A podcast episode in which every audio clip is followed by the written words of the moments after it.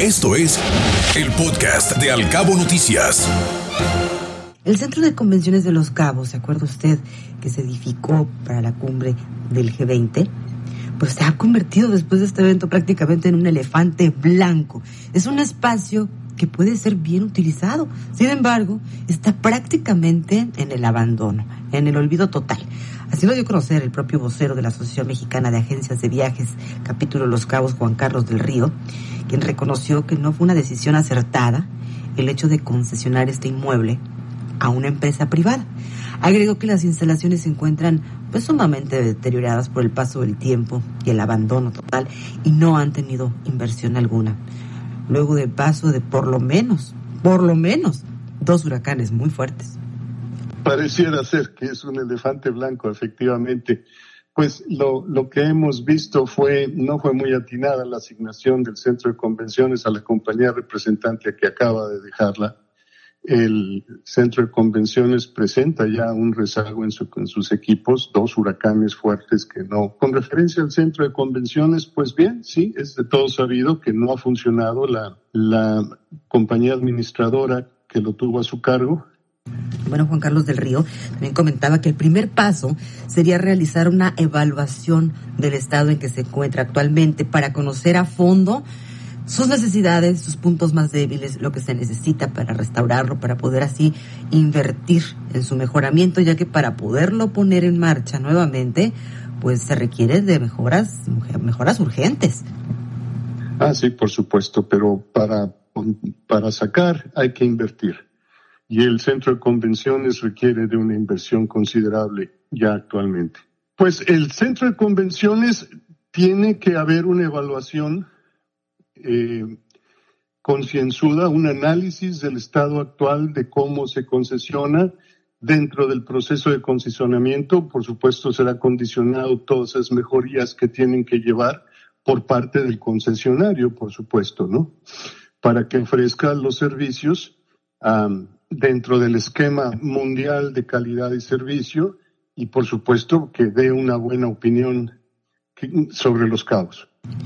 Juan Carlos del Río insistía en que se requiere de una fuerte inversión, obviamente, para mejorar el centro de convenciones, pero también aseguraba que el inmueble lo vale, ya que puede ser un recinto para recibir a un gran número de personas en grandes eventos de todo tipo y así darle una mayor movilidad económica al destino ahora presenta la oportunidad de cotejar, presentar este recinto a compañías más profesionales con un mejor nivel de inversión financiera. Hay que tomar en consideración que el centro de convenciones lleva años sin que se le eche una buena mano de gato y deseamos que las autoridades competentes tomen una buena decisión en el otorgamiento de esa concesión, ya que efectivamente es de mucho, de mucha ventaja para todos los hoteles, digamos así, de el puente del Tule hacia San José del Cabo, en donde podría llegar una gran convención o congreso y dividido en los diferentes hoteles una vez que ese segmento se recupere al 100% una verdadera pena que se encuentre en total abandono este inmueble, el Centro Internacional de Convenciones de los Cabos, pues que ya prácticamente con el paso del tiempo y a la luz del tiempo también, se ha convertido en un elefante blanco, como ya lo escuchábamos en voz del propio don Juan Carlos del Río, vocero de la Asociación Mexicana de Agencias de Viajes, capítulo Los Cabos. Tenemos más información, Guillermo. Sí, Ana Bárbara, y sobre esto que comentas, sin duda un buen encauzamiento de este proyecto y utilizar este recinto para diferentes eventos, convenciones, tanto nacionales como internacionales, podría atraer y activar la economía en una parte que estamos dejando de lado, sobre todo porque se utilizó muy poco y poco se ha hecho para mejorar las condiciones, adaptarlo y ponerlo en funcionamiento. Pero como recordarás también en otros temas, aunque de alguna manera relacionados, en enero y junio del 2016 se entregaron los centros de justicia penal de La Paz y de Los Cabos. Y este ha sido uno de los temas comentados por el gobernador Víctor Castro, quien mencionó que la construcción de estos centros de justicia penal fueron considerados como un fraude, y así es como se les está considerando actualmente por parte del gobernador, quien estableció que gran parte de las obras, incluyendo esas instalaciones, fueron de mala calidad, por lo que buscan la forma de que los responsables de las mismas rindan cuentas sobre probables irregularidades. Y dijo el gobernador que se trata de obras que salieron muy caras para las condiciones en las que actualmente se encuentran. Sin embargo, por ahora reconoció que no ha sido fácil demostrar las probables irregularidades. Estas son sus declaraciones sobre el tema. No es más que otra cosa que grupos de interés se apoderaron del gobierno y qué obras importantes hicieron en bien de la comunidad en general. Hicieron para sectores donde les convenía solamente, pero de ahí en fuera dejaron todo abandonado, hospitales, escuelas, carreteras.